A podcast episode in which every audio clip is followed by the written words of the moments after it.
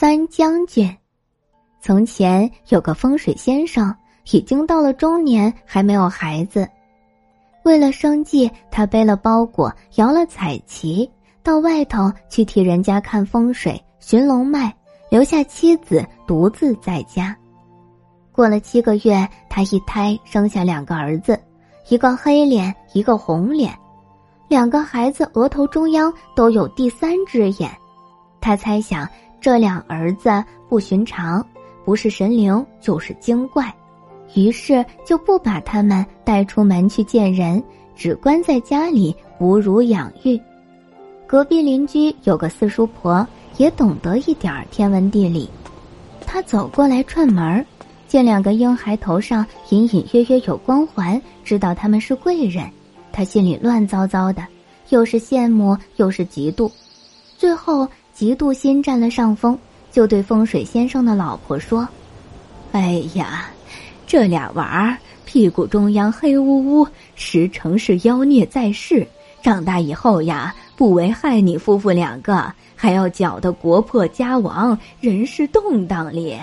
你要趁他们年纪还小，拿针刺瞎第三只眼，以绝后患。”听他说的头头是道。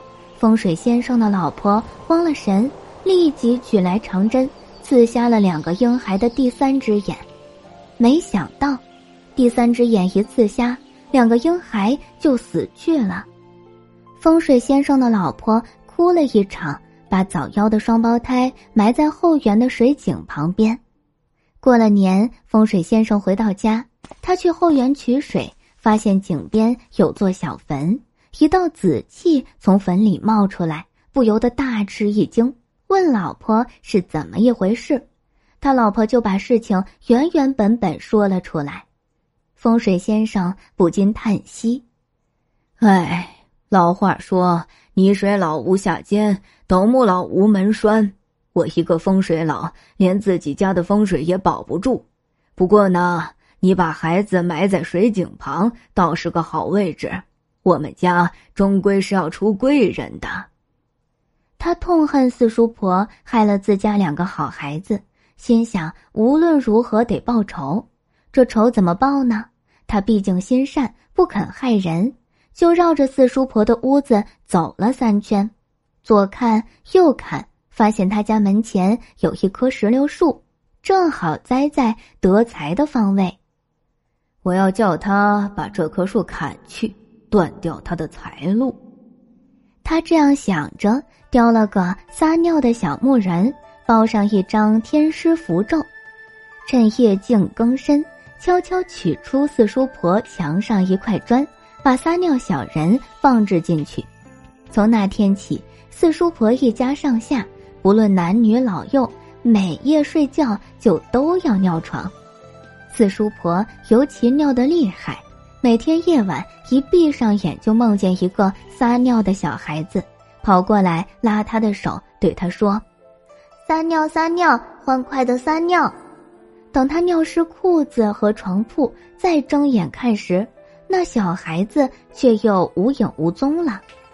夏日还好些，四叔婆一家人只是每天清晨早起洗被席、晒被席，一屋子骂声四起。个个不厌其烦，时日流转，到了深秋，绵绵秋雨总不停，一家上下被洗总不干，衣裳湿漉漉，真是苦不堪言啊！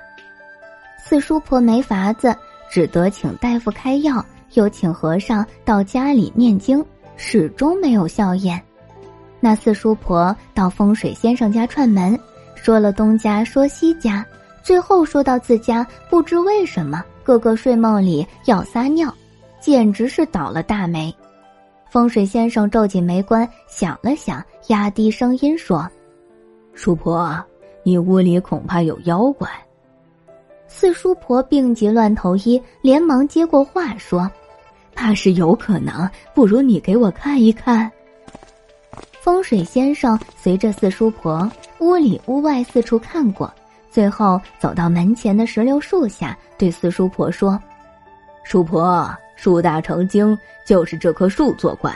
你把它砍下来，堆火烧掉，说不准就好了。”于是四叔婆把石榴树砍掉，堆起火烧成灰烬。那风水先生见树砍了，就偷偷把那个撒尿小木人取出来，连符咒一道烧了。这一下果真有了效验，四叔婆家男女老幼再也不尿床了。可是呢，失了那棵石榴树，四叔婆一家人逢赌必输，做生意也亏本，家境一天一天穷了下去。风水先生夫妇渐渐老了，到了清明。两人到井边的小坟前烧纸，女人呜呜咽咽哭起来：“孩儿啊，都是娘害了你们，难道我命中就不该有个好孩子吗？”他的泪水跌落在土丘上，忽然那土丘里头有什么东西蠕动了一下，紧接着“噗”一声跳出来一只禽雏，冲他们喊：“阿爸阿妈。”风水先生的老婆问他：“你是谁？”秦厨说：“我是你们的儿子，我叫三郎。”于是风水先生的老婆抱起他，把他紧紧搂在怀里，当做儿子养起来。因为三郎是一只禽雏，村里的小孩都欺负他，他们朝他吐口水。可是呢，三郎毫不畏惧，朝他们回吐更多的口水。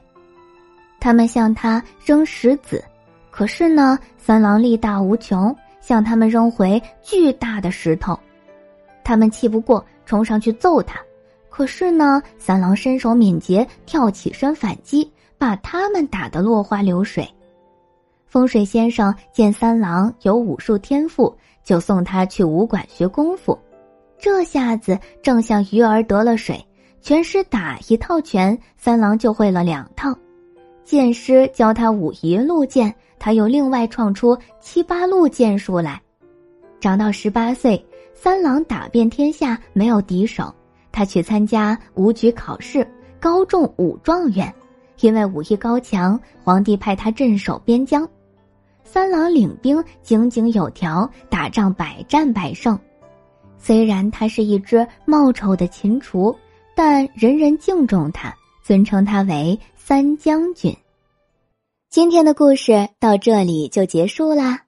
明天还有新的故事等着你们哦，小朋友们晚安。